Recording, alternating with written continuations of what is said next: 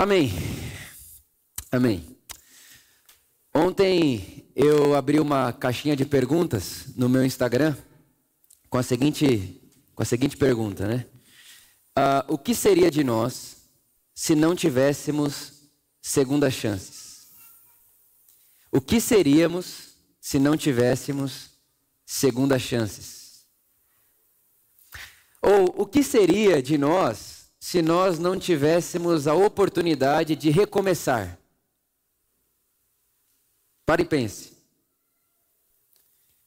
Aonde nós estaríamos se nós não pudéssemos começar de novo? Ou ter uma segunda chance? E foi maravilhoso, eu queria poder abrir na tela aqui para você todas as respostas que eu recebi ali. Mas algumas me chamaram a atenção. Uma delas, uma pessoa disse para mim assim: Olha, nós não seríamos humanos. Se a gente não tem segunda chance, se a gente não tem eh, oportunidade de recomeçar, então a gente não é ser humano, porque ser ser humano é intrínseco à necessidade de recomeços e de segundas chances. Uma outra pessoa disse: se nós não tivéssemos oportunidade de termos segundas chances e recomeços, a gente seria eternos cancelados. É, num mundo virtual de cancelamento, aonde a gente utiliza da internet como arma, né? Arma para matar o outro, arma para atingir o outro. O cancelamento é uma expressão boa, interessante também. Então, se eu não tivesse segunda chance, se eu não pudesse recomeçar, eu e você, nós seríamos eternos cancelados. E uma outra pessoa respondeu uma coisa que eu achei talvez uma das mais inteligentes. Ela disse assim: Vitor, quem não precisa de segunda chance é bicho é animal. Eu falei, é verdade. Porque o animal, um animal, um, um João de Barro, você não vai ver o João de Barro construindo uma casa de tijolo, porque João de Barro constrói casa de barro. Então ele não precisa de uma segunda. Ah, João de Barro, você está construindo uma casa de madeira. Não, você precisa de uma segunda chance para construir uma casa de tijolo. Não vai acontecer isso, porque é, ele é um animal. João de Barro faz casa de barro. Ele não tem chance para outra coisa. Inclusive, ele não tem liberdade para escolher fazer uma casa de madeira, porque ele é um animal. Cachorro nunca vai miar. Ah, eu sou um cachorro, estou latindo, eu quero uma segunda chance na minha vida para aprender a miar. Não vai rolar. Cachorro late. Cachorro não mia. Agora, nós seres humanos, nós fomos feitos à imagem e semelhança de Deus e recebemos uma coisa chamada consciência. E essa consciência é o que dá para nós liberdade e responsabilidade para tomarmos decisões na nossa vida. Você pode escolher que cor você quer o seu cabelo. Você pode escolher que roupa você quer usar. Você pode escolher como você quer tratar a pessoa que vive com você. Você pode escolher. E você pode escolher que tipo de música você ouve. Você pode escolher muita coisa. Muitas coisas. Porque a nós foi dado a consciência, a imagem de Deus, que produz em mim e em você liberdade para escolhermos, fazermos decisões. Então, um cachorro não decide se vai miar ou não. Mas você e eu, nós decidimos o que queremos fazer da nossa vida. A gente tem essa, essa realidade intrínseca em nós. Há um filósofo que disse que a escravidão do homem é a sua liberdade. Porque não há o que você faça para deixar de ser livre, porque no final é você que escolhe o que faz da sua vida. É você que escolhe que tipo de gente você quer se tornar. No final é você que escolhe. Então a nossa escravidão é a nossa liberdade. E eu estava conversando com a Luísa essa semana a respeito dessa, dessa mensagem. Isso já estava no meu coração, eu já estava querendo conversar sobre isso com vocês. Essa realidade de segundas chances.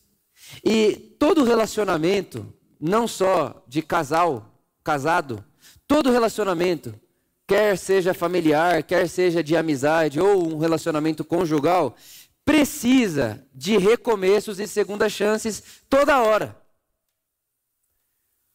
Todo mundo aqui já falou que não ia fazer e fez de novo.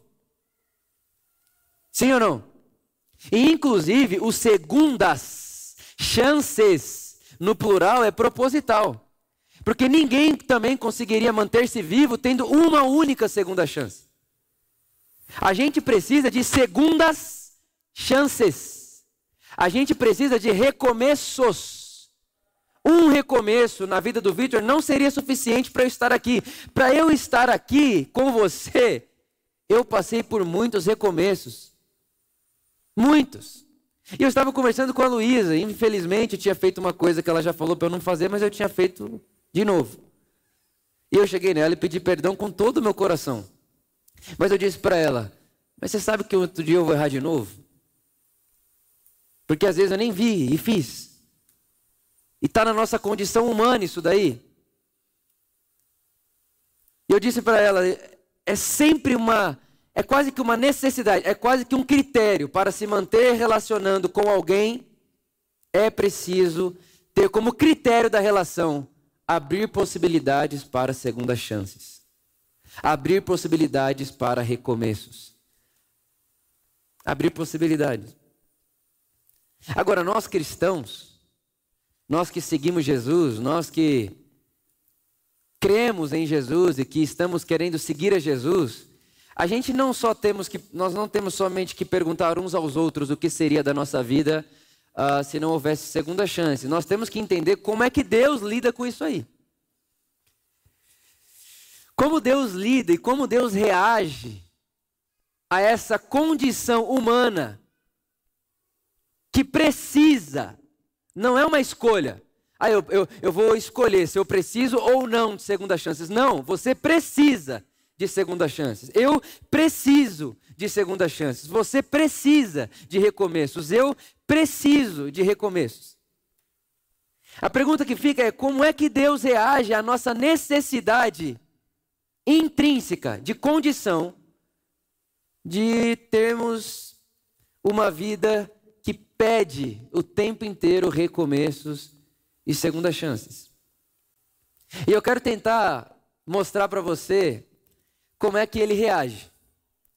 Ou não só como ele reage, mas como ele é. E para isso eu quero ler 2 Coríntios. Chamar Paulo para nossa conversa. 2 Coríntios, capítulo 1. 2 Coríntios, capítulo 1, versículo de número 3. O Paulo escreve a Coríntios: Bendito seja o Deus e Pai de nosso Senhor Jesus Cristo, Pai das misericórdias. Pai das misericórdias. Plural. E Deus de toda consolação, que nos consola em todas as nossas tribulações.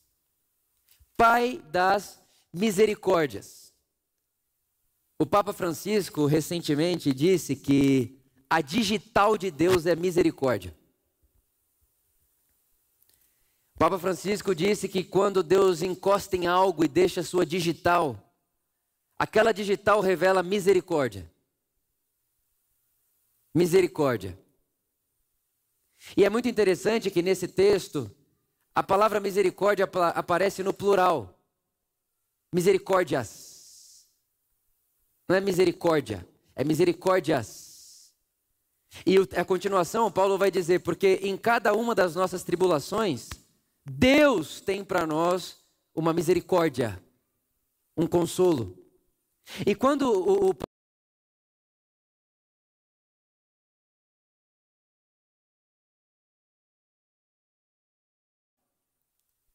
Por exemplo, o diabo é o pai da mentira? Sim ou não? Por quê? Porque a mentira carrega a face do diabo. O diabo é um mentiroso mente desde o princípio. Então, da mesma forma que a mentira carrega face ou expressa diabo, o que o Paulo está dizendo é: a misericórdia tem face do Pai. A misericórdia se parece com o nosso Pai. Misericórdias. Para cada uma das nossas necessidades, existe uma misericórdia. Porque a misericórdia do nosso Pai não é uma misericórdia passiva. Não sei como você aprendeu, eu aprendi assim e inclusive já ensinei assim. Que misericórdia é não receber o que merecia. Então, quando você vai pensar misericórdia, vem assim na sua cabeça ou no seu coração. Bom, misericórdia é Deus não me dar aquilo que eu merecia. É quase que uma, é uma, é uma realidade passiva. Deus passivo ao meu pecado. Tipo, eu merecia que ele me desse uma porrada, ele não me dá uma porrada. Isso é misericórdia. Mas me parece que não é bem por aí.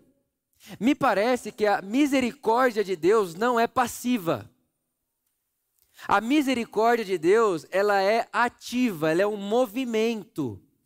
Ela é um movimento que persegue as nossas fraquezas. A misericórdia de Deus, a misericórdia do Pai, o Pai das misericórdias se movimenta de forma que, aonde quer que haja uma necessidade do Vitor, ali aparecerá uma face da misericórdia do nosso Pai. Ele é Pai de misericórdias. Pai de misericórdias. E nós conseguimos ver essa misericórdia em ação, em movimento, na pessoa de Jesus. Jesus é a encarnação de Deus. Jesus é Deus nos sentidos humanos. Jesus é o Verbo que se fez carne. E Jesus disse: Quem me vê, vê o Pai. Me ver é enxergá-lo.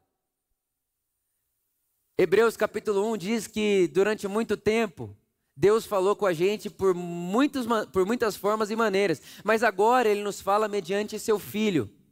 Colossenses capítulo 1, versículo 15 diz que Ele, Jesus, é a imagem do Deus invisível. Então, o que, o que nós aprendemos ao olharmos a Jesus é que em Jesus a face do Pai se revela. 2 Coríntios capítulo 4, versículo 6, diz que a glória de Deus está na face de Cristo. Ver a Jesus é ver o Pai. Deus é como Jesus. Deus é sempre como Jesus. Do que se pode conhecer a respeito de Deus, nós vemos em Jesus. É claro que Deus se revela na natureza, Deus se revela na Escritura, e de maneira completa e plena, para nós seres humanos, a revelação de Deus está em Jesus, carne, humano. Jesus o Cristo. E Jesus, quando vai começar ali o seu ministério, com 30 anos de idade, né, que vai se tornar público, não começar o ministério, né, ele já fazia muita coisa antes, mas publicamente, quando Jesus vai é, é, é, se tornar figura pública dentro do contexto religioso judaico ali, como rabino, ele chama seus discípulos. A Bíblia conta para nós que Jesus chama 12 pessoas, 12 homens, para estarem com ele. E esses doze homens que Jesus chama para estarem com ele, é, são homens que precisam abandonar suas famílias, seus trabalhos. Jesus chama Pedro, Pedro estava pescando, Pedro larga as redes, larga a família, vai seguir Jesus. Jesus chama Tiago e João, também estavam pescando, largam as redes e vão seguir Jesus. Quando Jesus chama Mateus, Mateus estava cobrando imposto porque era publicano, ou seja, estava trabalhando, larga o seu trabalho para seguir Jesus. É assim que Pedro diz, né? Pedro fala assim: Jesus, nós largamos tudo para te seguir. Então Jesus chama pessoas para estarem com Ele. Jesus chama pessoas para, para viverem, conviverem com Ele. E essas pessoas abandonaram tudo que elas tinham para estarem com Jesus. E obviamente que ao abandonar tudo que tinham e irem andar com Jesus, elas estão com expectativas na pessoa de Jesus. Só que eu estou falando com você a respeito de 12 seres humanos. E nós acabamos de concordar que ser ser humano é intrinsecamente, posso até dizer que obrigatoriamente precisar de segunda chances. Jesus está ali com 12 homens que com certeza absoluta vão precisar de segunda chances. Sabe qual é o problema dos personagens bíblicos? é que eles se parecem muito com a gente. Esse é o problema. O problema é que quando a gente vai ver os homens e as mulheres que Deus usa, parece muito comigo com você. E aí não tem para onde a gente fugir. Porque é gente, que, é, é gente que precisa de segunda chance que Deus usa. Que Deus chama. é gente que precisa de segunda chance. É gente como eu, é gente como você. E uma das pessoas que Jesus chamou é um cara chamado Tomé. Me arrisco a dizer que é um dos homens mais injustiçados da nossa teologia. Quando eu falei Tomé, provavelmente alguém pensou: ah, aquele que precisa ver para crer. O incrédulo. Tomé, o que não crê. Tomé, aquele lá, né, que Jesus falou para ele, é bem-aventurado, não é você que está vendo, é o que não vê e crê. Só que não foi sempre assim. Se você ler sua Bíblia em João capítulo 11, João capítulo 11, é o capítulo onde as irmãs de Jesus, as irmãs de Lázaro, perdão, mandam um recado para Jesus dizendo: Jesus, Lázaro, seu amigo, está enfermo. Vai morrer. Se você não vier aqui, ele vai morrer. Só que tinha um problema. Jesus tinha acabado de sair da região onde Lázaro estava.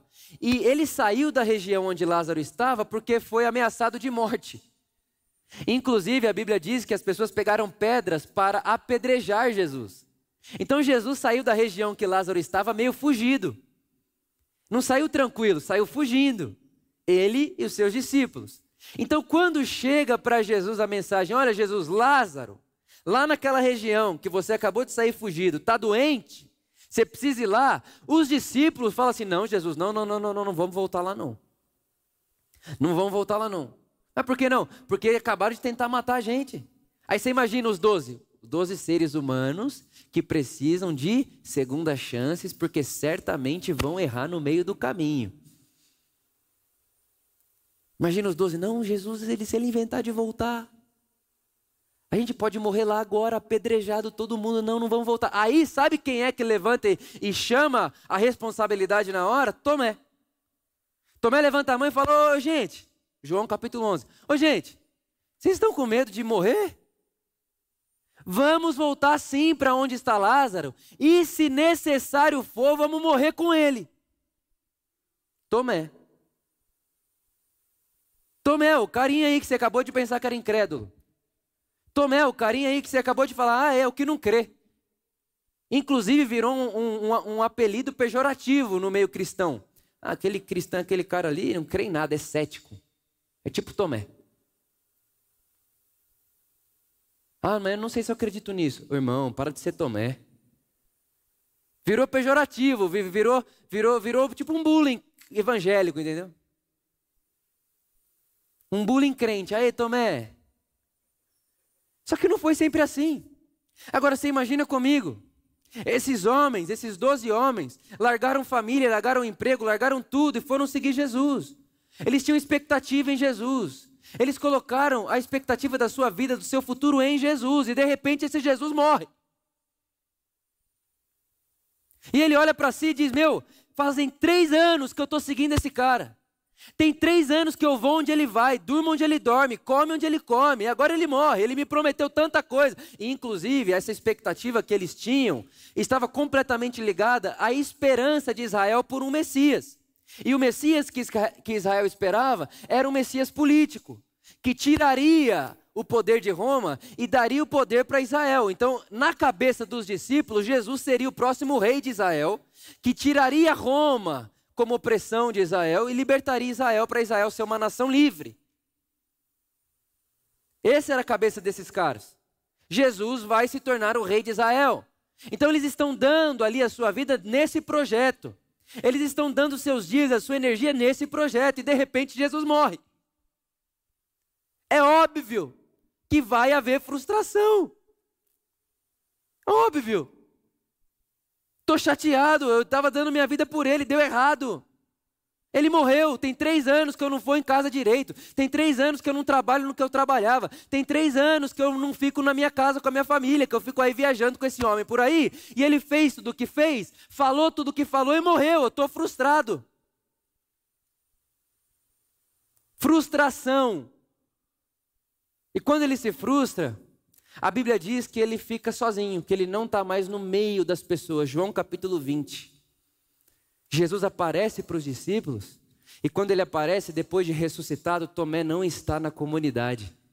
Porque geralmente, quando a gente fica frustrado, a gente quer se isolar.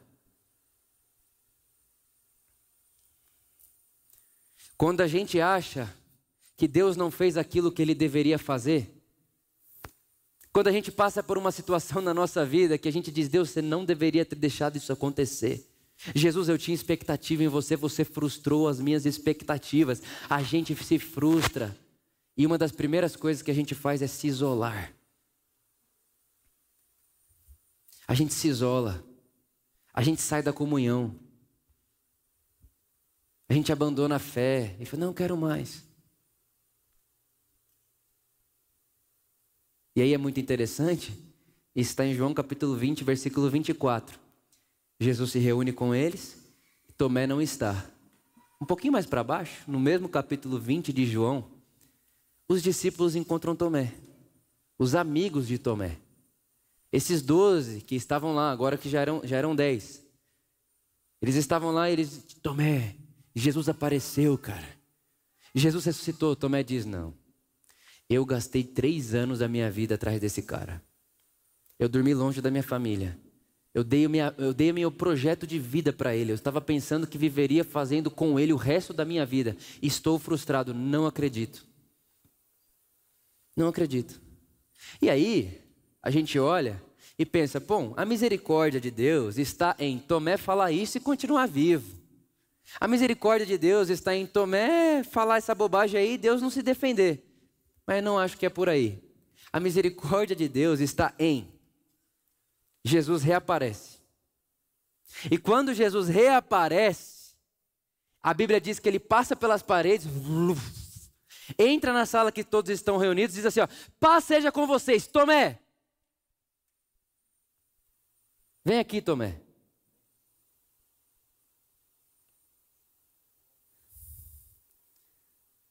Jesus não entra na sala e diz: Paz seja com vocês. Então, galera, como alguns de vocês não acreditaram que eu tinha ressuscitado? Não, Jesus entra e ele meio que entra apressado. João capítulo 20. Ele entra apressado. Como quem diz, tenho mais aqui, eu, eu vim por, um, por uma pessoa. Tipo, gente, ó, paz com todo mundo, mas Tomé, vem cá. Você disse que você queria tocar em mim, pode tocar, Tomé. Isso é a face e misericórdia de Deus no meio das nossas frustrações. Só que tem uma coisa, irmãos: Tomé estava reunido na comunidade. Tomé estava entre a comunidade. Porque a experiência do Cristo ressurreto e do corpo de Cristo está na comunidade. Nós não encontramos o corpo de Cristo isolados, porque corpo é corpo, não é membro. Para ser corpo tem que ter vários membros. Então, no meio da sua frustração, no meio da nossa frustração, nós não devemos abandonar as pessoas que nos amam.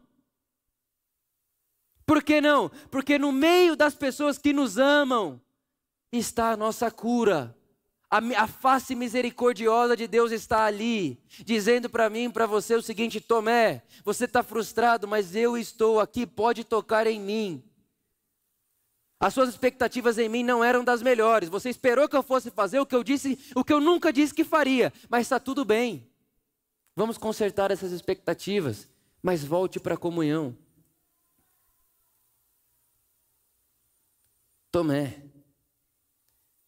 Tomé fala das nossas frustrações. O dia que a gente acha que Deus deveria ter feito diferente. O dia que você diz, não, Deus, não acredito que você não fez o que, você, o que eu achei que você tinha que ter feito.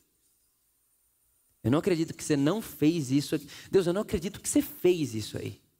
A gente vai colocando tudo na conta de Deus. E a misericórdia dele não é olhar para você e falar, tadinho. Não, a misericórdia dele é ir até você. Porque a misericórdia de Deus não é passiva, ela é ativa, ela se movimenta, porque Ele é um Deus que, para cada uma das nossas necessidades, Ele tem uma face de misericórdia, porque Ele é o nosso Pai e é Pai das misericórdias. Uma outra pessoa que precisou de um recomeço, Pedro. Pedro precisou de uma segunda chance. Todo mundo aqui sabe que Pedro era o discípulo mais metido de Jesus. Tudo que tinha para responder, ele respondia. Tudo que tinha para falar, ele falava. Estava servindo toda hora. E o soldado vai prender Jesus, ele arranca a espada e arranca a, a, a orelha do soldado. E Jesus faz uma pergunta, ele responde. Pedro era agitado. Ele queria mostrar que amava mais Jesus que todo mundo. Ele era competitivo, nitidamente competitivo. Nitidamente querendo ser o que mais chama a atenção de Jesus, nitidamente. Só que esse cara aí trai Jesus. E ele traz Jesus não no momento normal da vida, no momento, ah, traiu do nada. Não. Ele traz Jesus no pior momento da vida de Jesus. Ele traz Jesus enquanto Jesus está tá sendo xingado, cuspido, apanhando, tomando chicotada no rosto. Há historiadores que dizem que os soldados romanos eles tampavam o, o rosto de Jesus com um pano para ele não ver da onde ia vir o tapa. Então ele não sabia se ele ia tomar um chute nas costas, uma chicotada nas costas, um tapa na cara, porque estava de olhos vendados. E Pedro está vendo essa cena. Pedro está ali.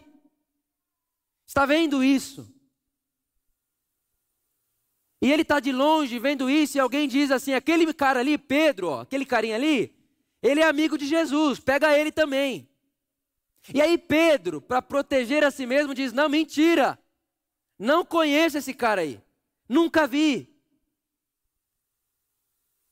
E Jesus tinha avisado ele o seguinte: olha só, Pedro, você acha que você vai morrer por mim? Você acha que você dá a vida por mim? Mas antes que o galo cante, você vai me negar três vezes. Aí você fica, eu fico imaginando, essa, essa é uma das cenas mais impressionantes. Imagine isso no seu coração. Jesus lá vendado, tomando chicotada, e toma chicote, e tapa na cara e cuspe, e aquela afronta, aquele negócio. E de repente Jesus ouve o galo cantar. E Jesus, irmãos, tudo que ele não precisava pensar era que alguém estava traindo ele naquele momento. Mas quando ele ouve o galo cantar, a Bíblia diz que Jesus vai atrás de Pedro com os olhos.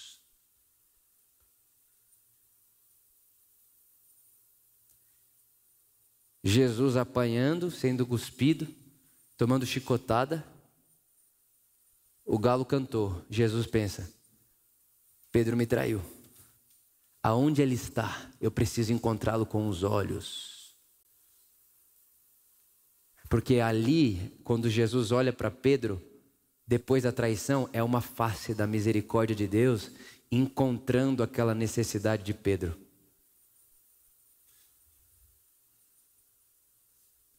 E quando você vai para o texto grego, o olhar que Jesus coloca em Pedro é um, é um olhar de afeto e paixão, é, uma, é um olhar das entranhas. Quando Jesus olha para Pedro, Jesus não está dizendo, eu te disse. Né? Quem nunca fez isso na vida? Tipo, você fala uma coisa para a pessoa, a pessoa vai e faz o que você falou para não fazer, e quando ela faz o que você falou para não fazer, a primeira oportunidade que você tem, você fala: Hum, eu te disse. Eu te avisei. Tipo assim, da próxima vez me ouve. Jesus não faz isso. Na hora que Jesus vê Pedro, ouve o galo e lembra, Pedro caiu no que eu disse que ele cairia. Jesus olha para ele com afeto, paixão, como quem diz: Estou aqui, por você, ainda te amo e te amarei, porque nunca te amei porque você não tinha me traído, por isso não deixarei de te amar agora que me traiu. Você é um ser humano, precisa de segundas chances. Eu sou o Pai das misericórdias, tenho infinitas segundas chances para você.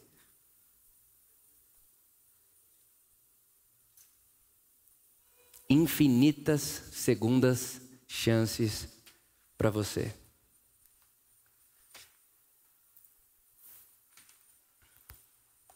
Pedro, ele é a expressão de, de pecado, de erro. O dia que você e eu nós pecamos e a gente quer se esconder. O dia que a gente peca e diz dessa vez não, dessa vez não tem perdão. Ou o dia que a gente escolhe errado. Ou o dia que você tomou uma decisão errada na sua vida e que você sabe que não dá para voltar atrás. Você sabe que você magoou alguém que não dá para voltar atrás. Você sabe assim, eu magoei essa pessoa, não tem mais o que fazer, já era, acabou.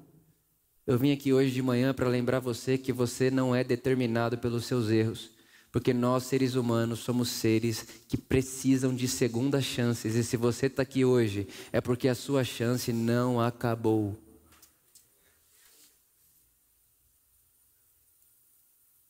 Vitor, o que eu faço então nesse momento? Vitor, o que eu faço nesse momento de escolha errada, de pecado? Não resista o olhar de Jesus. O nosso papel é não resistir, porque Ele está sempre olhando para nós.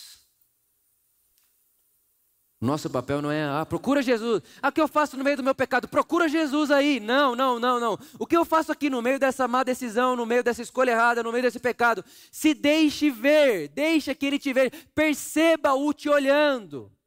Perceba-o. Não faça nada para que ele te olhe, porque ele já está te olhando. Ele já está te procurando. Ele ouviu o galo cantar e procurou você com os olhos. Ele está olhando para você dizendo: Eu estou aqui e ainda te amo. Te amo e te amarei. Estou com você. Te amo, Pedro. E é engraçado porque em Mateus, Mateus capítulo 16, Perdão, Marcos capítulo 16. Marcos capítulo 16. Mateus capítulo 16. Um dos dois. Esqueci agora. 16, de Marcos ou Mateus? Lê os dois, é bom, é a Bíblia. É a Bíblia, vale, leia. A Bíblia diz que as mulheres é Marcos. Obrigado, Espírito Santo. A Bíblia diz que as mulheres foram até o túmulo de Jesus no domingo de manhã. E chegaram lá e Jesus não estava lá. E não só não estava lá, como a pedra estava arrancada. E sabe quem estava lá? Um anjo. Um anjo. E aí as mulheres olham aquilo e dizem: O que está acontecendo aqui? Os anjos olham para ela e dizem: Não tenha medo. Como não tem medo? Cadê o Jesus? Cadê? Jesus não está mais aqui. Ele ressuscitou. E aí ele olha para elas, os anjos, olha para as mulheres e diz assim: Vá até os discípulos de Jesus e a Pedro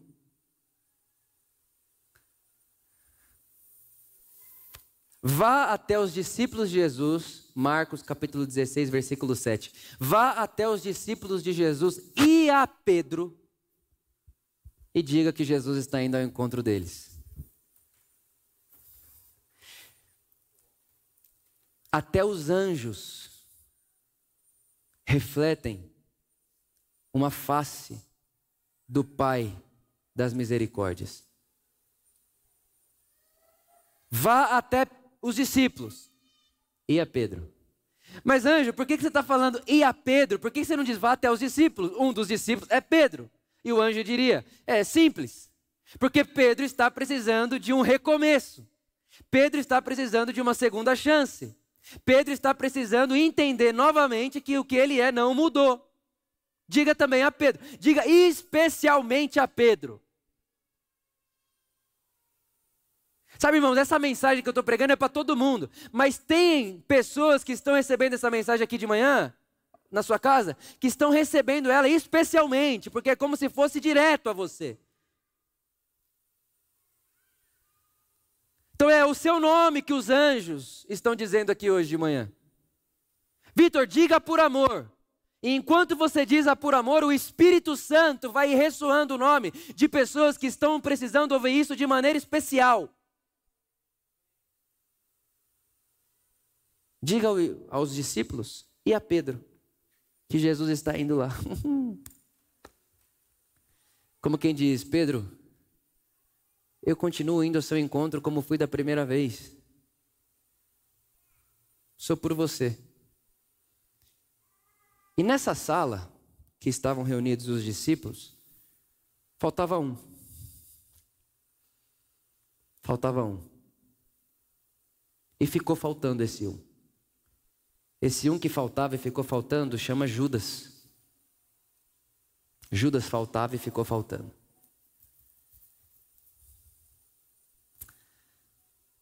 E Judas, quando ele cai em si, inclusive, vale um parênteses para você, que ele não foi todo malvado em vender Jesus. Ele achou que ao pôr Jesus à venda, Jesus tomaria o trono à força. Tipo, meu, Jesus está demorando demais. Preciso tomar uma ação, a gente precisa fazer uma coisa para Jesus tomar logo o seu lugar. E ele vende Jesus ali. E quando ele percebe, a Bíblia diz versículo, capítulo 27 de Mateus. A Bíblia diz que quando Judas percebe o que fez, ele começa a chorar amargamente, cheio de remorso. E ele vai devolver o dinheiro. Ele vai devolver o dinheiro que ele ganhou para vender Jesus. E ele joga o dinheiro no pé dos sacerdotes. Ele fala: Toma esse dinheiro, pelo amor de Deus. O sacerdote fala: Não quero saber. A gente queria Jesus, você faz o que você quiser com esse dinheiro aí que é seu. Ele joga o dinheiro e não pega de volta. Eu gosto, tem um pastor que eu gosto muito, ele diz que Judas é mais crente que muito pastor.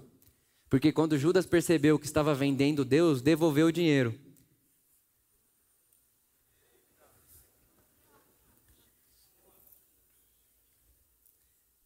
Eu gosto de ver por um outro lado. É Deus dizendo para nós: não, ninguém me compra e ninguém me vende, porque comigo é sempre de graça. Joga o dinheiro no chão, deixa os pobres pegarem, mas ninguém vai me vender. Deus não pode ser vendido e nem comprado. E aí a Bíblia diz que Judas se mata, ele se enforca. Judas é ser humano como eu, como você. E por ser ser humano, precisa de segundas chances. Mas, muitas vezes, o que nos falta não é perdão de Deus, não é misericórdia de Deus, porque ela está aí, ela é nossa, o perdão é nosso. Às vezes, o que a gente não consegue fazer é perdoar a nós mesmos. A gente não consegue assumir o fato de que precisamos de segundas chances. E aí a gente mata áreas da nossa vida, a gente suicida área das nossas vidas, porque a gente pensa, nessa área eu nunca mais vou conseguir lidar com essa culpa. Mata. Mata um relacionamento, mata uma amizade, mata um casamento, mata um filho, mata um pai. Mata, mata para não ter que conviver com a culpa do que fez um dia.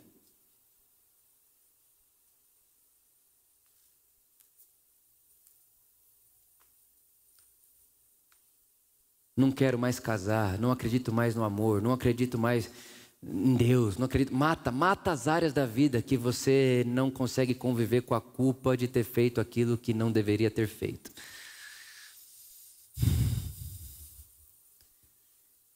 Mas a notícia que eu tenho para dar para você, a boa notícia que eu tenho para dar para você, é que as misericórdias do Senhor se renovam a cada manhã. E não há área da minha e da sua vida que esteja morta ou sufocada pelo medo da culpa e da má escolha que fizemos, que não possa experimentar da face misericordiosa da ressurreição de Jesus. A misericórdia do nosso Pai não é passiva, ela é um movimento. Por isso eu gosto de imaginar que todo dia, quando eu acordo, é a misericórdia de Deus dizendo: Vitor, bom dia. E eu imagino ele, Jesus falando: E aí, Vitor, bom dia. Eu, bom dia, Jesus. Ele, e aí? Eu, e aí? Ele, uh, você não vai dizer para mim que você vai continuar fazendo o que você fez nos últimos 10 anos hoje, né? Eu digo, como assim, Jesus? É, você não vai continuar fazendo o que você fez os 10 anos hoje, porque mais uma vez a minha misericórdia te acordou, e a minha misericórdia é um espaço, uma porta possível para que você mude.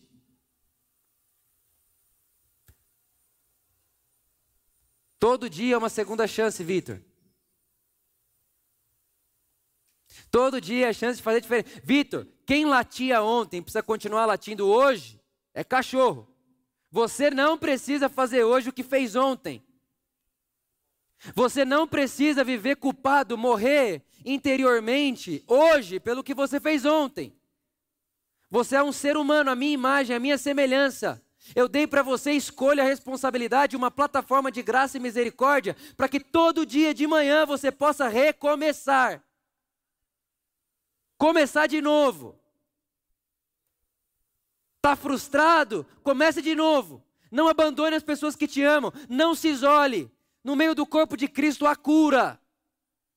Tocar o corpo de Cristo há cura. E nós somos o corpo de Cristo. Não existe igreja só, eu sou a igreja sozinho. Não existe isso. Igreja é comunidade. Não estou falando que é prédio, é comunidade. Esse prédio não é a casa de Deus, é a nossa casa. Mas de Deus não, é a nossa, porque a casa de Deus somos nós. Então, nesse prédio tem o encontro da casa de Deus. Não ao contrário. Pecou, errou. Porque tem, tem erro que não é pecado, irmãos. Tem coisa que você errou na sua vida que você errou porque você errou porque você fez uma má escolha, ou porque você não tinha você não tinha material suficiente para fazer uma boa escolha e você errou. Pecado, erro. Não necessariamente todo erro é pecado, muito pelo na verdade nem, nem passa perto. Muitos erros não passam perto do pecado. São erros. Escolhas que fazemos e depois nos arrependemos. Está nesse lugar, olhe para Jesus e não resista ao amor dele por você. E está sufocado percebe que suicidou áreas da sua vida, matou áreas da sua vida, enterrou áreas da sua vida, enterrou emoções na sua vida. Eu vim dizer a você a misericórdia de Deus, de nosso Pai, se renovou hoje de manhã para tocar o que você deixar Ele tocar. Porque nós estamos falando de um pai gentil. E gente gentil não invade. Deus deu a sua vida para você. E ele vai até onde você abrir para ele entrar. Judas não deu tempo de assumir. Ele se matou antes. Ele, ele, ele se sufocou antes de. Mas se você está aqui, ainda há tempo para você. Há tempo para você pedir perdão. Há tempo para você perdoar. Há tempo para você recomeçar. Há tempo para você mudar. Eu estava conversando com um pastor amigo meu ele disse: Vitor, esses dias atrás eu estava num, num gabinete lá, né? Ele, ele é mais velho, gabinete. Estava lá num gabinete, um casal. E aí a esposa estava falando de uma característica do marido e tal. E aí o marido olhou para ela e falou assim: Uai, meu bem, mas quando você casou comigo eu já era assim. Aí Victor, o pastor contando para mim, Vitor, ele deu uma, ela deu uma resposta para ele que eu falei, sou seu fã. A esposa olhou para o marido e disse: Sim, só que eu casei com você tem 30 anos. O que eu não sabia é que depois de 30 anos, você ia ser a mesma mula que você era quando eu casei.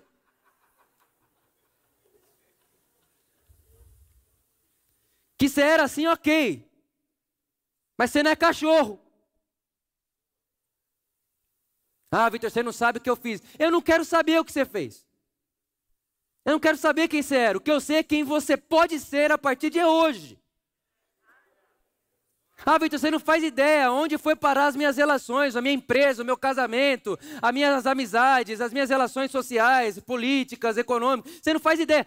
Tudo bem, você tem que fazer ideia, mas o que eu faço ideia, o que eu sei, é que mais uma vez o sol nasceu hoje de manhã. E o que o texto bíblico diz para nós, e o que Jesus diz para nós, é que quem faz o sol nascer é o nosso Pai. E quando o sol nasce, uma misericórdia uma misericórdia específica nasce com Ele para você, dependendo de qual for a sua necessidade. Porque a misericórdia de Deus não é um conceito geral. O, a misericórdia de Deus responde à sua necessidade. Então, antes de eu dizer, Deus, qual é o nome da sua misericórdia? Ele diz, Vitor, qual é o nome da sua necessidade hoje? O que, que, é hoje? Que, qual que é a angústia do seu coração hoje? Porque eu tenho uma misericórdia que responde à sua angústia de agora. Porque Ele é um Pai de misericórdias que nos dá segundas, infinitas chances. E claro, claro que se a gente for muito sincero, todo dia, em alguma área da nossa vida, a gente está precisando recomeçar. A gente está precisando de uma segunda chance. A gente está precisando pedir perdão para alguém. A gente está precisando pedir perdão para mim, para si mesmo, para o outro. Pedir perdão. Assumir. Não se esconder. Não se isolar. E não se sufocar. Sabe aquela pergunta que eu comecei a mensagem para você? E se não houvesse segunda chances? Sabe qual é a minha resposta para ela? Não preciso te responder. Essa é a minha resposta para a minha pergunta. Eu não preciso te responder. Aí ela pergunta, mas por que você não precisa me responder? Porque o sol nasceu hoje de manhã. E se o sol nasceu, já é uma segunda chance.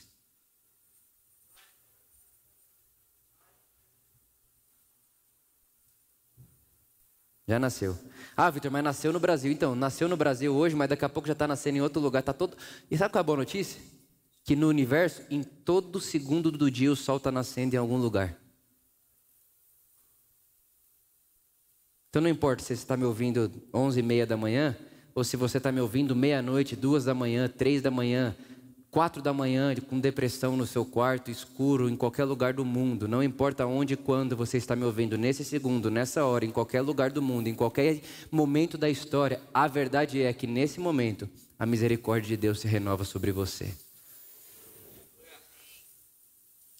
Que seja assim. E que não só usufruamos dessa misericórdia, mas que nós também nos tornemos a as misericórdias. Amém.